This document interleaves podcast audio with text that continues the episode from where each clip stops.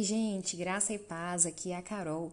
Depois de uma breve pausa para a classe única né, do mês de janeiro, a nossa classe de jovens da EBD finalmente está de volta aqui nos podcasts.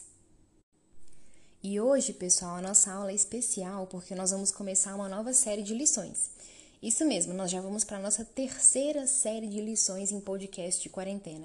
Passou super rápido, né, esse período.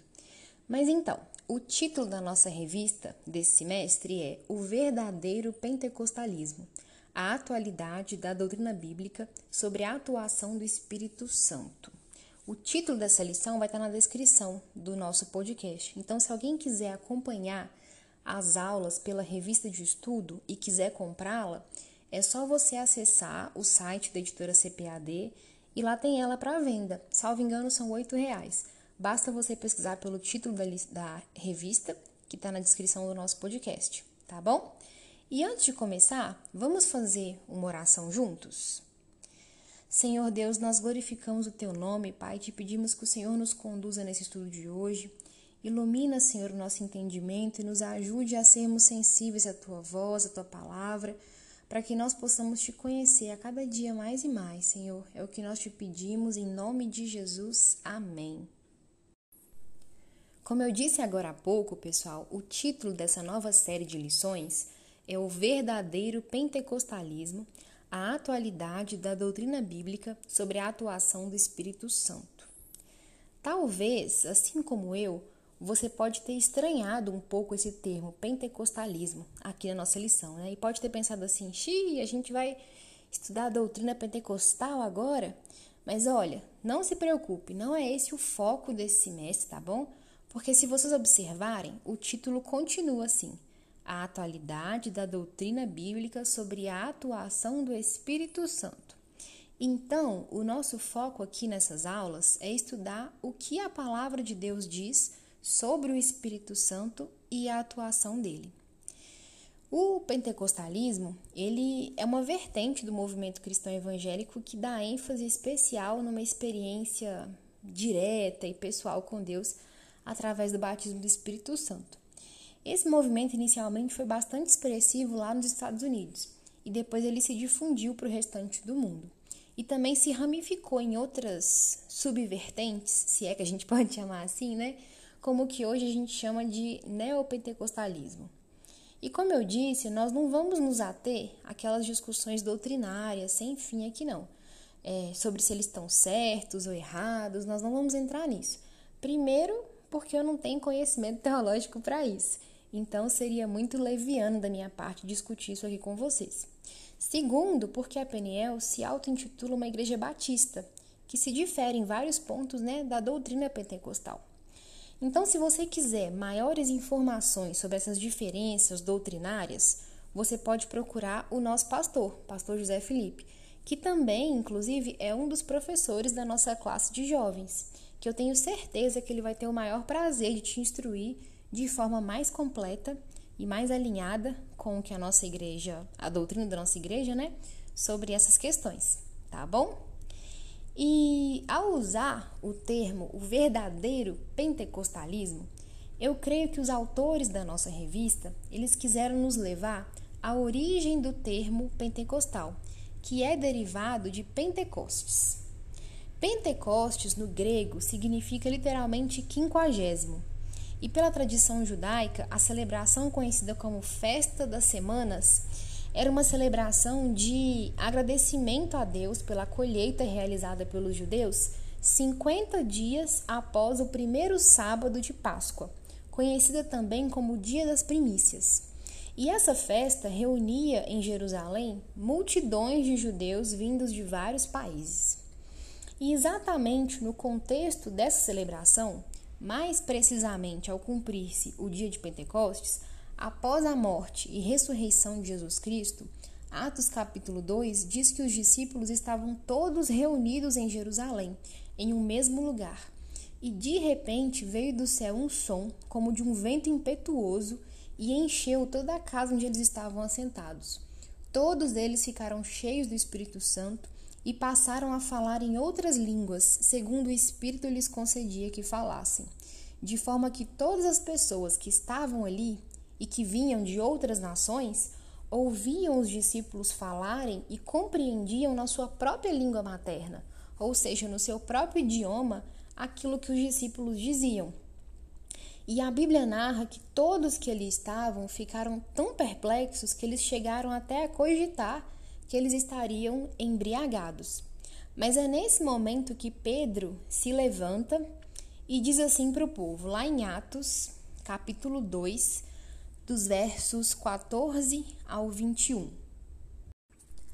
Atos, capítulo 2, versos 14 ao 21, diz assim: Então se levantou Pedro com os onze e, erguendo a voz, advertiu-os nesses termos: Varões judeus e todos os habitantes de Jerusalém, tomai conhecimento disto e atentai nas minhas palavras. Estes homens não estão embriagados, como vim dispensando, sendo esta a terceira hora do dia. Mas o que ocorre é o que foi dito por intermédio do profeta Joel. E acontecerá nos últimos dias, diz o Senhor, que derramarei do meu espírito sobre toda a carne. Vossos filhos e vossas filhas profetizarão. Vossos jovens terão visões e sonharão vossos velhos. Até sobre os meus servos e sobre as minhas servas derramarei do meu espírito naquele dia, e profetizarão. Mostrarei prodígios em cima do céu e sinais embaixo da terra: sangue, fogo e vapor de fumaça. O sol se converterá em trevas e a lua em sangue, antes que venha o grande e glorioso dia do Senhor. E acontecerá que todo aquele que invocar o nome do Senhor será salvo. Pedro, cheio do Espírito Santo aqui, ele cita Joel capítulo 2 onde Deus prometeu que derramaria do seu espírito e que haveria de julgar toda a humanidade no final dos tempos. E logo em sequência dessa citação, Pedro começa a pregar corajosamente sobre o Evangelho de Jesus Cristo. E a Bíblia nos conta que somente naquele dia cerca de 3 mil pessoas se converteram. O que que, ou então, ou melhor, quem que capacitou Pedro a anunciar o Evangelho com tanta intrepidez aquele dia. O mesmo Pedro que dias antes tinha se acovardado e negado Jesus né, por três vezes. Ele agora abre a boca e três mil pessoas se convertem. O que foi que aconteceu diferente com Pedro? O que eu quero dizer com tudo isso é que essa passagem que nós lemos, ela é o pano de fundo de tudo que nós vamos ver nas próximas lições, que é essencialmente estudar o Espírito Santo e a sua atuação na igreja. Ou seja, só para dar uma palhinha para vocês, nós vamos estudar quem é o Espírito Santo, como que ele atua em nós e na igreja, o que é o batismo no Espírito Santo, o que é o fruto do Espírito Santo, o que realmente é fervor espiritual, o que são os dons espirituais, o que é o selo do Espírito Santo. É assunto para muito podcast ainda, gente. Então, acompanhe as aulas conosco, participe mandando suas dúvidas, seus comentários. A gente também quer aprender com vocês. Beleza? Então, não percam as próximas aulas.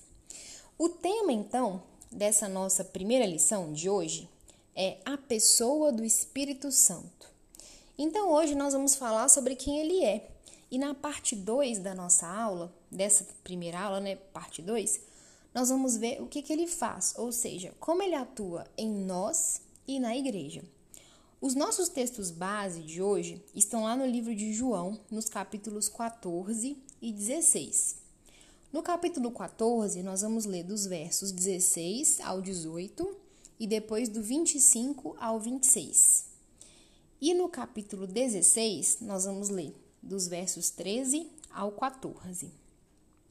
Então, João, capítulo 14, do 16 ao 18, diz assim: E eu rogarei ao Pai, e ele vos dará outro consolador, a fim de que esteja para sempre convosco.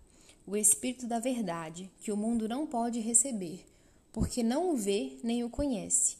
Vós o conheceis, porque ele habita convosco e estará em vós. Não vos deixarei órfãos, voltarei para vós outros. Agora os versos 25 e 26.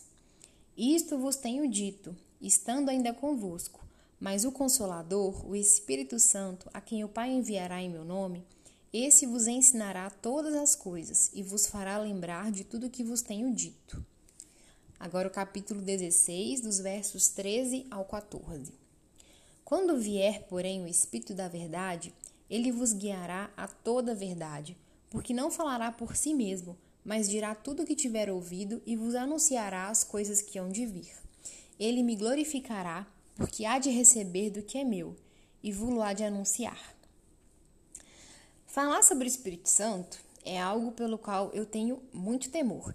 E eu percebo que, mesmo no nosso meio cristão, ainda há muita confusão a respeito desse assunto e até uma certa dificuldade em nos relacionarmos de forma genuína com o Espírito Santo. Muitos hoje ou acabam ignorando o Espírito Santo ou o enfatizando de tal forma que o transformam num mero poder ou numa força sobrenatural. A verdade é que, ao falar sobre o Espírito Santo, a primeira coisa e mais importante que você deve guardar é que ele é Deus. Assim como Jesus é uma pessoa distinta, mas também plenamente divina, o Espírito Santo é igualmente único e plenamente Deus. Esse é o mistério, o qual nós chamamos de Trindade, que é baseada na declaração que a Bíblia faz sobre o Pai, o Filho e o Espírito Santo como pessoas distintas, mas também cada uma dessas três pessoas como um único Deus. O próprio Jesus declara isso quando, na grande comissão, ele ordena para os discípulos a fazerem discípulos de todas as nações, batizando-os em nome do Pai, do Filho e do Espírito Santo. Em 2 Coríntios, capítulo 13, versículo 13, Paulo também diz assim, ó, ele abençoa os irmãos com a graça do nosso Senhor Jesus Cristo, o amor de Deus e a comunhão do Espírito Santo. Em 1 Pedro, capítulo 1, verso 2, é dito que nós somos eleitos segundo a presciência de Deus Pai, em santificação do Espírito e para a obediência e aspersão do sangue de Jesus Cristo. E além dessas passagens, uma das afirmações mais, talvez mais diretas que iguala o Espírito Santo ao próprio Deus é encontrada lá no capítulo 5 de Atos. No versículo 3, Pedro pergunta para Ananias por que, que ele escolheu mentir para o Espírito Santo. E aí depois, lá no verso 4, Pedro fala com Ananias que ele havia mentido para o próprio Deus. A mesma premissa é feita ao longo de toda a Bíblia. O Espírito Santo é plenamente Deus, assim como Jesus Cristo e o Pai são plenamente Deus. Por isso, ele é digno da nossa obediência e do amor, da mesma forma que nós dispensamos a Deus. E, erroneamente, muitos pensam que o Espírito Santo surgiu somente após a ressurreição de Cristo, como se ele fosse uma pessoa secundária da Trindade. E a verdade é que desde a eternidade o Espírito Santo já era um com Deus Pai e Jesus Cristo. E desde a fundação do mundo ele já é mencionado, como dito lá em Gênesis capítulo 1, verso 2. O Espírito de Deus pairava por sobre a face das águas. E voltando então aos nossos textos base que nós lemos, no primeiro verso que nós lemos lá em João, capítulo 14, verso 16, Jesus afirma que ele rogaria ao Pai e ele nos daria outro consolador, a fim de que ele estivesse para sempre conosco. A palavra outro, usada aí no grego, significa ser alguém da mesma natureza, da mesma espécie e da mesma qualidade. O Espírito Santo, portanto, é alguém como Jesus, da mesma substância, glória e poder. É através do Espírito Santo que nós conhecemos a Jesus. O Senhor não nos deixou órfãos. O Espírito Santo, ele está conosco para sempre e ele é a garantia de que a obra redentora de Cristo vai ser completada em nós. E é com essa convicção que nós vemos Paulo afirmando lá em Filipenses capítulo 1, verso 6, quando ele diz assim: "Estou certo de que aquele que começou a boa obra em vocês há de completá-la até o dia de Cristo Jesus." Entender que o Espírito Santo é Deus é entender que ele é também uma das pessoas que compõem a Trindade, junto ao Pai e ao Filho. A Bíblia, inclusive, o descreve em termos pessoais, como um ser com personalidade. A Bíblia diz que ele sofre pelo pecado. Lá em Efésios, capítulo 4, 4, verso 30, diz assim: E não entristeçais o Espírito de Deus, no qual fostes selados para o dia da redenção. A Bíblia também diz que ele persuade e convence. João 16,8 diz que quando ele vier, convencerá o mundo do pecado, da justiça e do juízo. A Bíblia diz que ele também intercede. Romanos 8,26 diz: Também o Espírito, semelhantemente, nos assiste em nossa fraqueza, porque não sabemos orar como convém, mas o mesmo Espírito intercede por nós sobremaneira, com gemidos inexprimíveis. Ele também testemunha.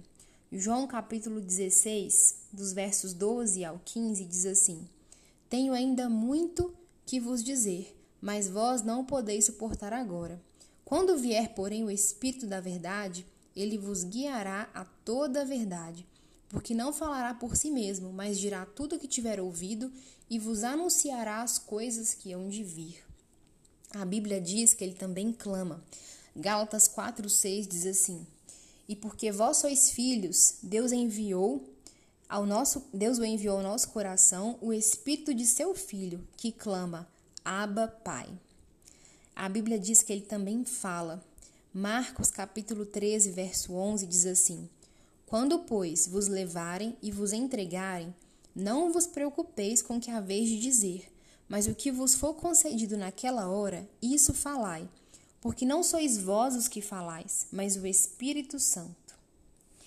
Ele informa também aos evangelistas e aos apóstolos sobre o que, eles deveriam fazer. Atos capítulo 8, verso 29 diz assim: Quando, pois, vos levarem e vos entregarem, não vos preocupeis com o que haveis de dizer, mas o que vos for concedido naquela hora, isso falai, porque não sois vós os que falai, mas o Espírito Santo, semelhantemente ao que diz em Marcos, capítulo 13, verso 11, que nós acabamos de ler. E a palavra de Deus também diz que o Espírito Santo tem uma mente, ele, ele raciocina, ele é um ser pensante. Romanos 8, 27 diz que: E aquele que sonda os corações sabe qual é a mente do Espírito, porque segundo a vontade de Deus é que ele intercede pelos santos. E finalmente, é, o Espírito Santo ele aponta para Cristo e não para si mesmo. João 16, 14 ao 15 diz: Ele me glorificará, porque há de receber do que é meu, e vulo há de anunciar. Tudo quanto o Pai tem é meu. Por isso é que vos disse que há de receber do que é meu, e vulo há de anunciar. E ele também evoca em nós a confissão de que Jesus é o Senhor. 1 Coríntios 12, dos versos 1 ao 3, diz assim: A respeito dos dons espirituais, não quero, irmãos, que sejais ignorantes. Sabeis que outrora, quando erais gentios, deixáveis conduzir-vos aos ídolos mudos, segundo erais guiados. Por isso vos faço compreender que ninguém que fala pelo Espírito de Deus afirma: Anátema, Jesus. Por outro lado, ninguém pode dizer Senhor Jesus, senão pelo Espírito Santo. Um autor chamado J.I. Parker, no seu livro Na Dinâmica do Espírito, é, ele fala que o Espírito Santo tem o ministério do holofote. Eu achei super legal essa colocação. Ele diz que o Espírito age como um holofote oculto que focaliza sua luz no Salvador, fazendo-o resplandecer. A mensagem do Espírito para nós nunca é Olhe para mim, escute-me, venha até mim, conheça-me, mas sempre é: olhe para Jesus e veja sua glória. Ouça-o e escute as suas palavras. Vá a ele e tenha vida. Conheça-o e prove o seu dom de alegria e paz. Esse é um trechinho do livro Na Dinâmica do Espírito. Hoje, quando se fala no Espírito Santo, quase que só se pensa em dons, né? especialmente os dons de sinais e de línguas. Mas muito cuidado, nós não podemos restringir a ação do Espírito Santo aos dons. Nós vamos falar mais sobre a atuação dele na próxima aula e talvez isso fique mais claro na, no próximo domingo. Mas recapitulando então, nós precisamos ter em mente o seguinte: primeiro, que o Espírito Santo é Deus. Segundo, que ele é uma pessoa, uma das pessoas da Trindade, juntamente com o Pai e o Filho. E terceiro, que ele glorifica a Cristo e nos direciona a Ele. Mas, finalmente, o que ele também faz é que ele habita em nós. 1 Coríntios, capítulo 3, verso 16, diz assim: Não sabeis que sois santuário de Deus e que o Espírito de Deus habita em vós? 2 Timóteo também diz algo semelhante. 2 Timóteo, capítulo 1, verso 14.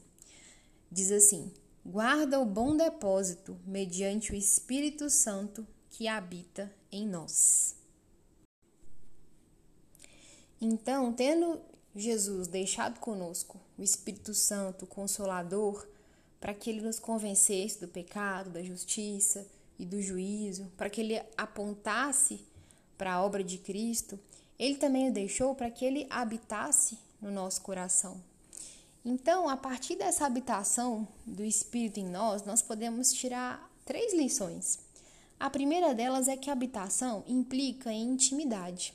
Da mesma forma com que um habitante, com que um morador né, de uma casa, ele é mais familiar ali do que em qualquer outro lugar, o Espírito também está assim nos nossos corações, daquele, dos corações daqueles que foram remidos em Cristo. Então, o fato dele habitar em nós implica que nós temos intimidade com ele. Ou pelo menos que nós deveríamos buscar essa intimidade a cada vez mais e mais. A segunda, o segundo ponto que a gente pode tirar a partir daí é que habitar denota cons, é, constância e uma morada permanente. Quando, gente, quando você fala eu habito aqui, não quer dizer que você vai mudar amanhã, que você está ali só de passagem. Não, habitar denota permanência. Então, ele chega aos nossos corações não como um visitante, mas como um habitante. Ele está dentro de nós como é, como diz na, lá em João capítulo 4, verso 14, como uma fonte a jorrar para a vida eterna. Ele vive no coração renovado, para que pela sua influência constante, contínua, diária, ele mantenha a vida e, e a graça em nós. E a terceira implicação da habitação do Espírito Santo é que ela denota soberania. O Espírito Santo é o dono da casa, ele não é um subordinado, ele não é um empregado que trabalha na casa. Pelo fato de o corpo do crente ser o templo do Espírito Santo, o apóstolo aponta a implicação necessária de que esse corpo não é mais seu. Ele é templo do Espírito Santo. Está lá em 1 Coríntios capítulo 6, verso 19. Então, diante dessas verdades, é, que nós possamos fazer como Paulo nos orientou, que nós possamos andar de modo digno da vocação que nós somos chamados. Lembra dos nossos estudos em Efésios? Busque o Espírito Santo, procure ter intimidade com ele. Valorize o fato de que ele habita dentro de você, o próprio Deus habita dentro de você. Isso é algo muito surreal. Então a gente precisa o tempo inteiro se lembrar disso, porque a gente, enquanto homem falho, por muitas vezes a gente parece que a gente é, esquece momentaneamente disso e faz né, barbaridades que entristecem o Espírito Santo, mas que nós possamos lembrar continuamente de que Ele habita em nós, de que Ele nos ama, de que Ele é conosco, de que Ele é o nosso consolador e que nós possamos não o entristecer pela desobediência à palavra e também que a gente nem o apague, tirando né, os combustíveis da oração, da leitura da palavra. Então, essa é a mensagem de hoje. Eu espero que de alguma forma tenha abençoado vocês. E semana que vem a gente continua falando sobre a ação do Espírito Santo, ok? Então é isso. Que Deus dê a cada um de vocês uma ótima semana. Fiquem com Jesus e, se Deus quiser, até o próximo domingo. Tchau, tchau.